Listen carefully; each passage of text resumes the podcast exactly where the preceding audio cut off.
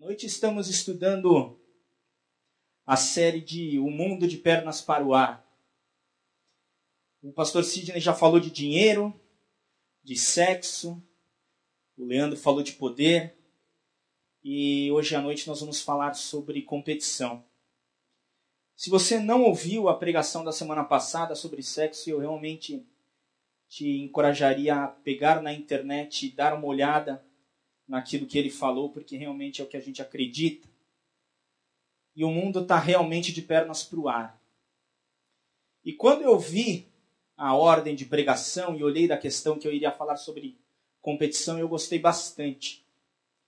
Porque o ambiente onde a gente vive é um ambiente extremamente competitivo. O ambiente empresarial onde nós estamos inseridos é um ambiente extremamente competitivo. A cidade onde nós vivemos é um ambiente extremamente competitivo. E como vocês sabem, eu já tenho falado algumas vezes, eu trabalho num banco. E o mercado financeiro é um mercado extremamente nervoso, muito competitivo. É um mercado onde, se você realmente conseguiu dar o dinheiro esperado, está aqui o teu prêmio. Se você não conseguiu dar o que esperavam ali, os acionistas esperavam, vai procurar outra coisa para fazer. Mas no final do dia, se a gente olhar, isso não é muito diferente também em outros mercados. Se você é empresário, se você trabalha com saúde, não importa aonde você esteja inserido. A verdade é que o ambiente em que nós vivemos é extremamente competitivo. Na última sexta-feira, nós estávamos em uma reunião, em nosso pequeno grupo, conversando um pouco sobre essa questão do dia a dia. E um das, uma das pessoas que estava presente ali, ela falou sobre isso. Ele trabalha no mercado farmacêutico. E ele estava dizendo, ele falou assim, olha, às vezes é desumano. Às vezes a pressão que a gente sofre no nosso dia a dia é realmente desumano. É muita luta, é muita competição. E nós estamos, como povo de Deus e como indivíduos, inseridos nesta sociedade. E é por causa disso que a gente está falando um pouquinho sobre competição esta noite. Só que quando nós vamos olhar para a competição, a gente vê que ela faz parte da vida humana. E em muitos aspectos de nossa vida, a competição ela é boa. Ela, em sua essência, não é ruim. É uma realidade que é por causa da competição que a própria sociedade como um todo ela evolui. É verdade que por causa da competição nós evoluímos. É verdade que se não tivesse muitas vezes a prova ou vestibular ou a, a competição com a pessoa do seu lado, nós ficaríamos aonde estamos. E uma outra realidade na vida do ser humano é que você nunca consegue ficar parado ou você aprende, ou você desaprende. Ou você fica mais inteligente, ou você emburrece. E a competição em si, quando a gente olha na essência dela, ela não é má. E ela realmente traz progresso para a nossa vida. E um exemplo muito bom de competição e de evolução do ser humano são os próprios esportes. A gente vê que na definição do esporte, vemos que a, a competição ela é sadia, a competição ela é leal, a competição ela busca alcançar ah, limites e superar limites e trazer assim marcas maiores. E isso tudo é muito bom. Qualidades excelentes como disciplina, como foco, como trabalho em time, como superação estão presentes ali. E isso tudo é muito bom. E a gente pode ver isso muito claro na formação de uma criança ou de um jovem, de um adolescente, como é importante a prática do esporte para a vida dela. Quando eu olho para a minha vida, eu vejo como foi importante participar de competições de natação, de judô, e aprender a perder, e aprender a ganhar, e como isso molda o caráter do ser humano. E tudo isso é muito bom. Só que tem alguma coisa dentro do ser humano que faz com que a coisa boa ela fique má. Infelizmente, tem alguma coisa dentro do ser humano que deturpa isso e a transforma em algo ruim. E isso é o pecado em nossa vida.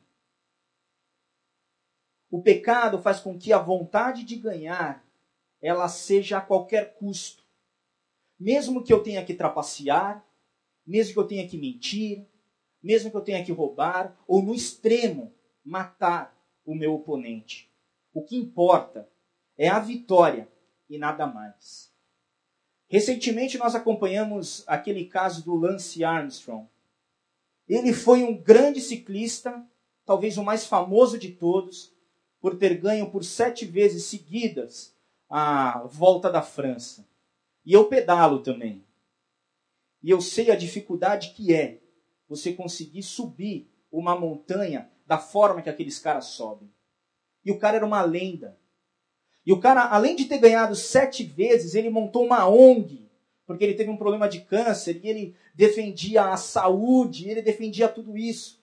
E era um exemplo claro de esporte para tantas e tantas pessoas. E um exemplo de vida para tantas e tantas pessoas. E agora estourou que tudo aquilo era mentira. Era tudo mentira.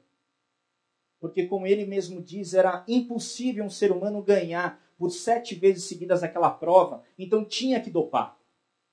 Todo mundo se dopava, eu não ia me dopar, eu tinha que ganhar. O mais importante era ganhar, não era competir, não era nada disso. O mais importante era a vitória. E ele colocou a vitória acima de tudo e ele mentiu para o mundo inteiro. Talvez tenha sido a maior fraude nos esportes que nós temos em nossa história. É tão forte que o Comitê Olímpico está tentando, está vendo se mantém ou não mantém o ciclismo dentro da Olimpíada. De tão forte que foi a fraude. Mas a gente olha ali dentro do coração humano e diz por que, que isso acontece. A competição em si era para ser alguma coisa boa, mas o pecado no coração humano transforma em algo ruim. E quando a gente tem algum questionamento, a gente vai para a Bíblia. E eu fui. E eu achei o, o texto de Tiago 4, de 1 a 3, que eu gostaria que você acompanhasse comigo. Tiago 4, capítulo 4, versículo 1 até o versículo 3, está no esboço, vai passar ali na tela também, e você pode acompanhar também em sua Bíblia. Eu vou ler na versão da mensagem, que diz assim: De onde vêm todas as guerras e conflitos que assolam o mundo? Vocês acham que acontecem sem razão? Raciocinem. As guerras acontecem porque vocês exigem, é do meu jeito, ou nada feito. E para terem o que querem, lutam com unhas e dentes. Vocês desejam o que não têm e são capazes de matar para consegui-lo. Invejam o que é dos outros e chegam a apelar para a violência. Sei que vocês nem têm coragem de pedir a Deus, é claro que não. Vocês sabem que estariam pedindo o que não devem. Vocês são crianças mimadas, cada um querendo as coisas do seu jeito. As guerras acontecem porque vocês exigem. É do meu jeito ou nada feito. A única coisa que importa é satisfazer o desejo interno. A única coisa que importa é vencer a competição. A única coisa que importa é ser melhor que o outro, mesmo que tenha que passar por cima de outras pessoas, mentir e humilhar o outro. A única coisa que existe é a vontade da pessoa e nada mais. Somente um grande umbigo, que é só isso que a pessoa consegue ver. E você pode pensar comigo, mas isso é somente em casos extremos, como esse do ciclista. Ou como aquele cara que puxou o tapete do chefe para pegar o lugar dele. Mas na nossa vida, nós vemos que isso é uma realidade mais presente do que a gente imagina. Até nas pequenas coisas, como aquela pergunta: quanto você pesa? Ou quanto seu filho pesa? Com quantos meses ele começou a andar? E a falar? Quando nasceu o primeiro dente? Não é isso que pergunta? Qual o tamanho da sua casa? Que carro você está dirigindo? Quantas viagens você fez por ano, na última semana? Quanto você ganha? E isso é uma constante em nossa vida. E uma coisa que me impressiona muito é que muitas vezes essas perguntas são feitas naquelas reuniões de família, não é? Aquele primo que você não via há tanto tempo. Eu lembro uma vez que eu estava conversando com um deles sobre bicicleta. Como eu falei, eu pedalo algumas vezes no sábado e normalmente ali na ciclovia da Marginal. O cheiro não é lá muito bom não, mas a gente consegue pedalar, é um lugar tranquilo e dá para fazer. E eu converso sobre isso muito mais para a gente conseguir puxar assunto e poder falar, de repente convidar alguma pessoa para participar do nosso grupo, um gancho, uma forma da gente poder se relacionar. Mas eu estava lá e a pergunta foi: em quanto tempo você faz da Vila Olímpia até Interlagos e volta? Eu parei, pensei, fiquei olhando para ele e me perguntei: o que, que eu respondo? Porque afinal de contas, a essência da competição também está aqui dentro. E eu não podia perder do cara, né? Assim, né? Parece que tem um negócio que assim, eu não posso perder dele. Daí eu perguntei, falei para ele assim, né, usando aquela tática ou técnica de negociação que a gente aprende. Eu não me lembro, e você, quanto faz? Afinal, eu não posso estar abaixo dele, nem nisso. Mas pensa comigo, eu vejo essa pessoa no máximo duas vezes por ano. Andar de bicicleta é uma coisa legal, é uma coisa para esporte, é uma coisa para arejar a cabeça. É uma coisa que não é para competir. Mas por quê? Aquela pergunta que ele faz acende alguma coisa dentro da gente.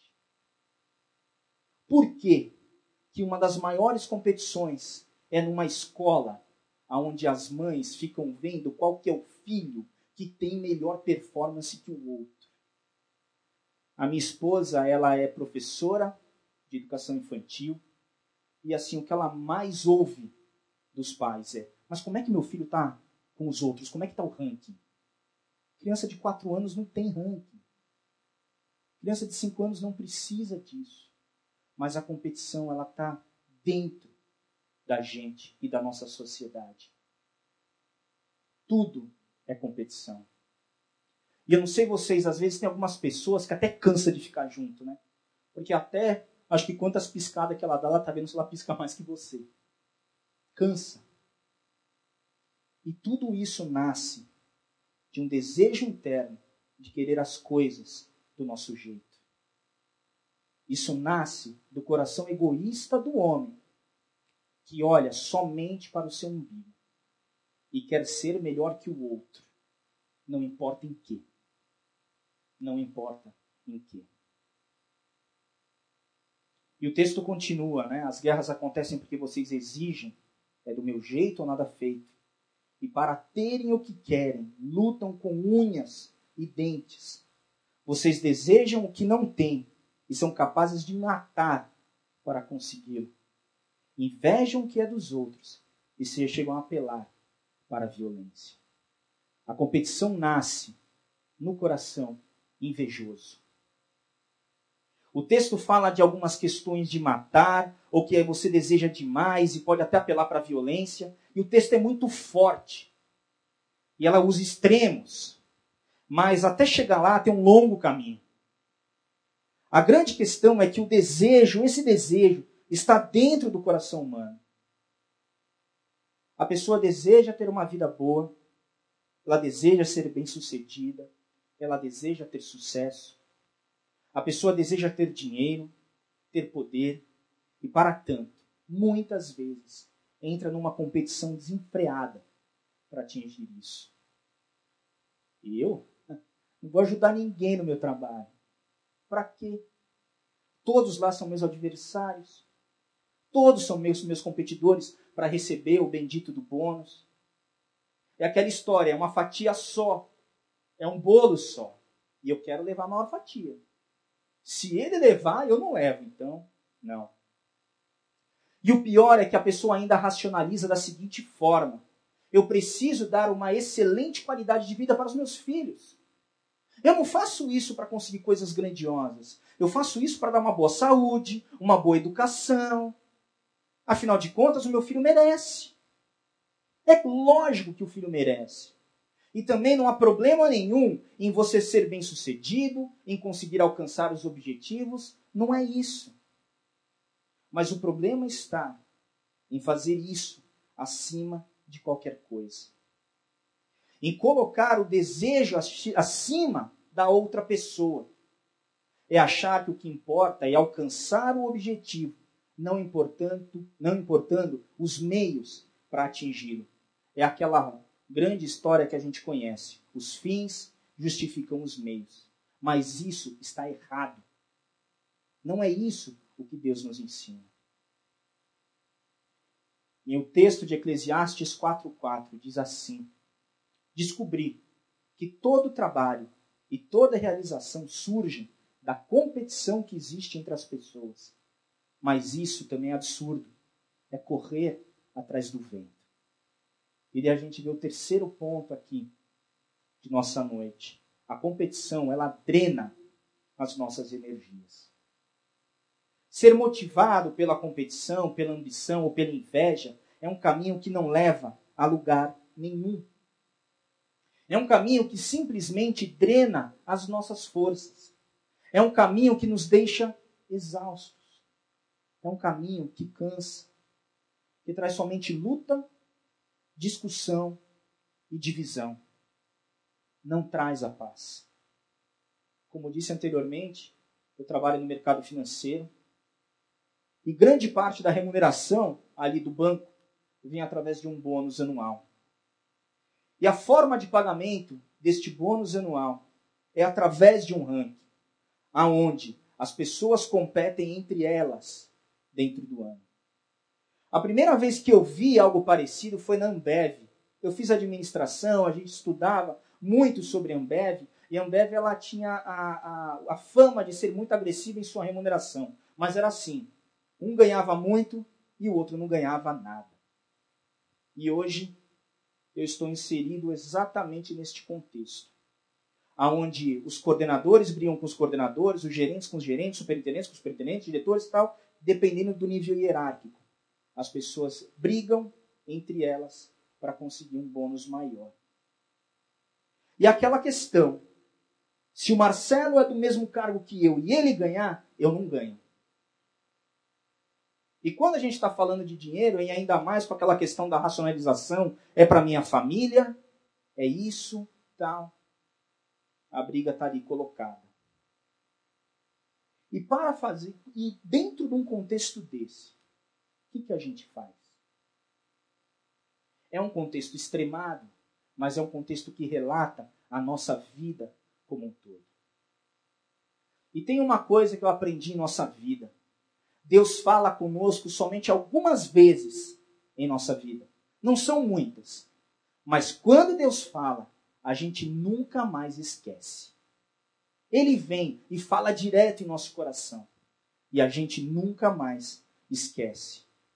E no início deste ano eu estava pensando exatamente nisso, na questão da, da, da competição, da questão dos malefícios que ela traz para cada um de nós. Nas noites de sono mal, mal dormidas, pressão alta, dor de barriga. Um colega meu de trabalho de 32 anos teve taquicardia. Precisou ir para o hospital, tomar um remédio forte, ficar alguns dias afastado. 32 anos. E eu pensando nisso, em uma de minhas leituras matinais, eu fui ler as Bem-aventuranças. Um texto que vira e mexe a gente volta a ler. O texto de Mateus 5. Foi em janeiro, o pastor Carlos Macor estava pregando e ele falou sobre isso. E eu sei que eu tenho falado às vezes sobre essa versão da Bíblia, a mensagem, mas eu falo de novo, porque ela é realmente muito boa. Para ler assim matinalmente, e a gente lê no nosso devocional, ela traz muito e fala muito ao nosso coração. Eu sei que abri a minha Bíblia em Mateus 5, versículo 9, e estava assim: Abençoados são vocês que conseguem mostrar que cooperar é melhor que brigar ou competir. Desse modo, irão descobrir quem vocês realmente são e o lugar que ocupam na família de Deus. E Deus fala. E quando eu li isso, eu tinha claramente em minha mente o que nós devemos fazer em um ambiente competitivo. Nós devemos cooperar. Não importa onde, a resposta é cooperar. Eu já havia lido isso muitas vezes em livros que a gente lê sobre carreira e tudo mais, fala sobre isso. Fala, se você for ler livro de Bernardinho ou quem seja, fala, olha, num time de vôlei você precisa cooperar tal. Mas tá bom, isso são eles dizendo. Será que vai acontecer ou não? Não sei. Mas quando está na Bíblia e é Deus falando, nós podemos ter assim certeza absoluta. É promessa de Deus e ele não falha. Então, quando eles estão dizendo, quando Deus está dizendo, olha, você será abençoado quando você mostrar que cooperar é muito melhor do que competir ou brigar. E sabe por quê? Vocês vão descobrir quem realmente vocês são. E quando a gente olha a questão do pecado em nossa vida, ela é tão séria que ela acaba com nossa identidade. E a gente acaba fazendo coisas que não deveríamos fazer para sermos aceitos pelas outras pessoas. Mas o próprio Deus está dizendo: Você é meu filho. Você é meu filho. O teu valor está em mim. A sua identidade está em mim e não nas outras pessoas. Desse modo, vocês irão descobrir quem vocês realmente são. E nós somos filhos de Deus. Nós temos esperança eterna nele. Nós temos significado eterno nele. Como diz o texto de Romanos 8, 16 a 17. O próprio Espírito Santo testemunha ao nosso espírito que somos filhos de Deus. Se somos filhos, então somos herdeiros herdeiros de Deus e co-herdeiros com Cristo, se de fato participamos dos seus sofrimentos, para que também participemos da sua glória. Nós somos, cada um de nós, filhos de Deus. E a gente tira alguns aprendizados destes textos. Primeira questão que a gente olha: coopere sempre e compita aonde for necessário. O mundo em que vivemos, por muitas vezes, será necessário se proteger. Paulo, no final do livro de Atos, quando ele é preso em Jerusalém, ele se defende muito. Ele utiliza de todas as suas estratégias e conhecimentos. Para um ele falava que ele era judeu, para outro ele falava que ele era romano, para um ele apelava para César, para outro ele dizia que ele ia para tal lugar ele fez de tudo o que ele tinha para se proteger. Ele utilizou de sua inteligência, de seu conhecimento para se proteger. Ele não atacou, mas ele se protegeu. Da mesma forma, em alguns momentos, nós precisaremos competir para nos protegermos. E também, por exemplo, nos esportes, e também no local onde nós estamos inseridos, a competição ela faz parte.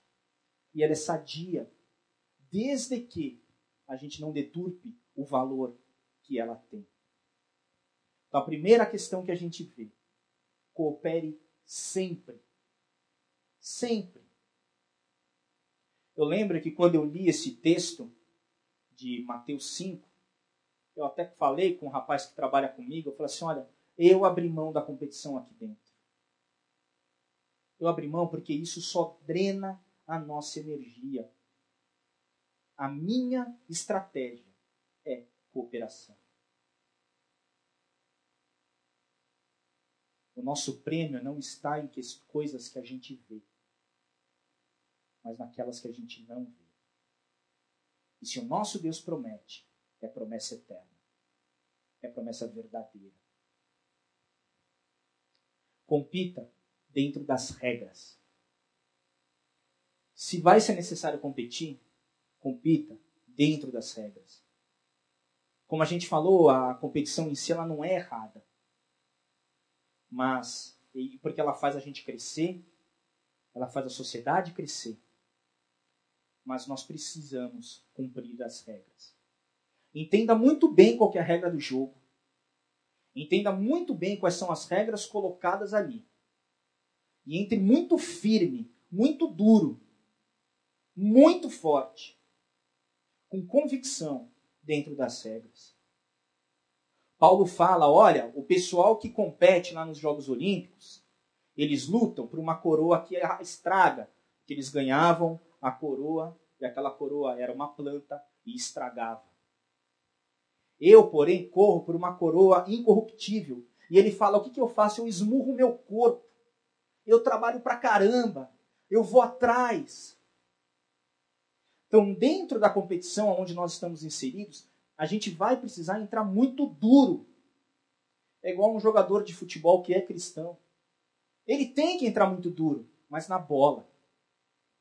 Não fazer gol de mão. Gol de mão não vale. Mas entrar muito forte ali. É isso que a gente deve fazer. É isso que a gente deve fazer como povo de Deus.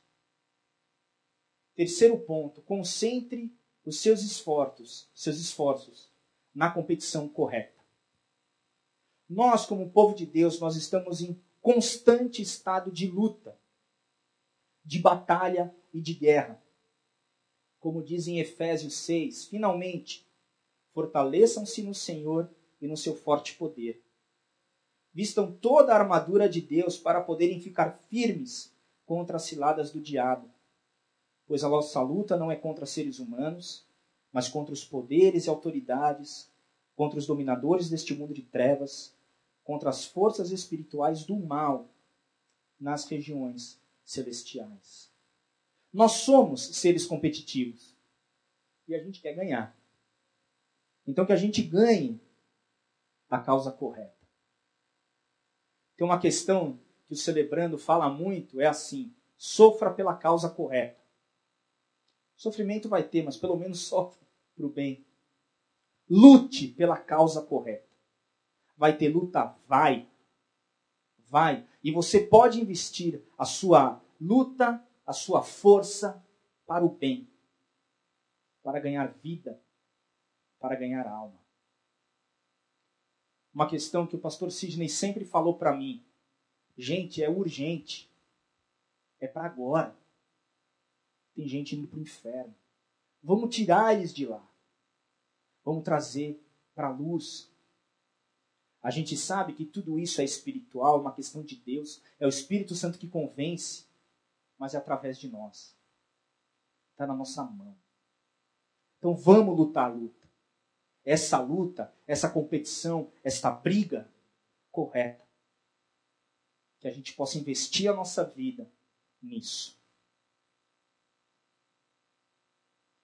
Quarto ponto, sejam espertos como cobras e sem maldade como as pombas. Jesus diz isso em Mateus 10, 16. Escutem, eu estou mandando vocês como ovelhas para o meio de lobos. Sejam espertos como as cobras e sem maldade, como as pombas. E esse texto é sensacional. Porque muitas vezes a gente acha que o cristão tem que ser bobo. Que o, que o cristão tem que aceitar tudo. Que o cristão vai deixar passar. E muitas vezes nós somos passados para trás por um entendimento errado que nós temos do ensinamento de Cristo ele usa duas expressões.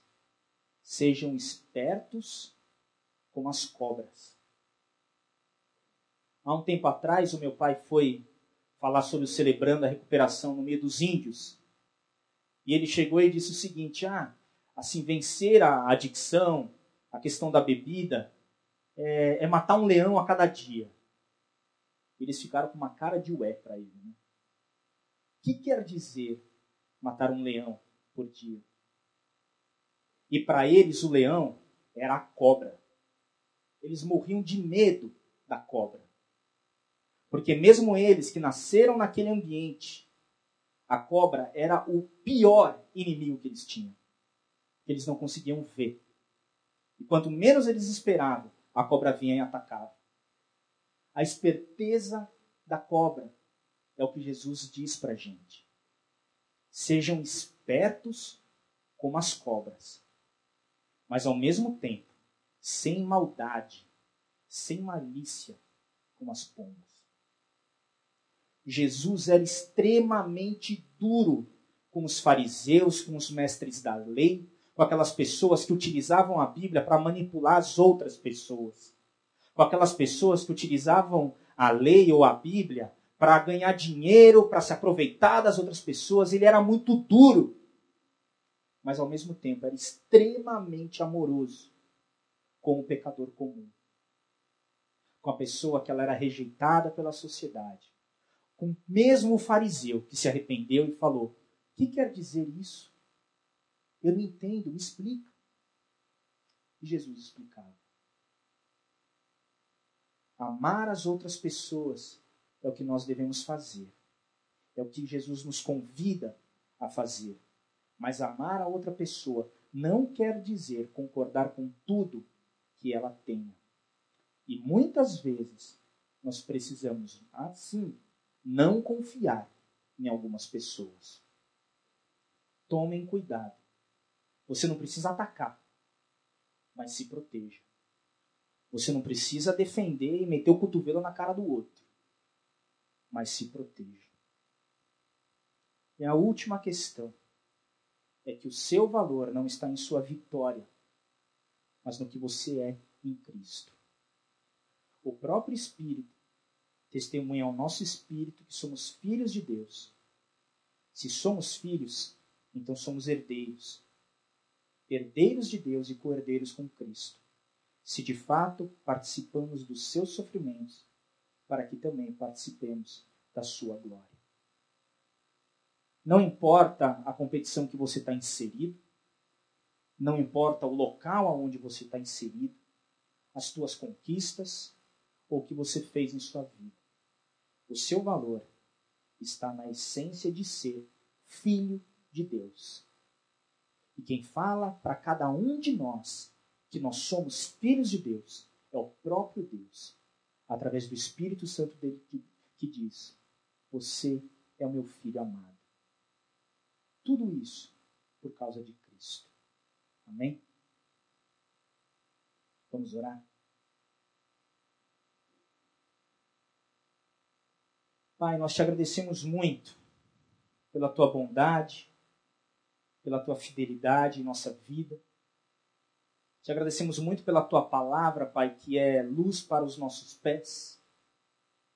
Pela, nossa, pela tua palavra que nos guia, Pai, a viver neste mundo que estamos inseridos, que é muito competitivo e nós podemos, Pai, depender de Ti para cooperar com as pessoas, para amar as pessoas, para que com tudo isso, Pai, o nome de Cristo seja famoso no mundo como um todo.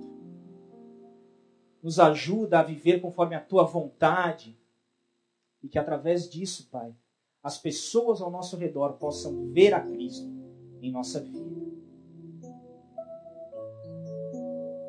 Em nome dele que nós oramos. Amém. Amém.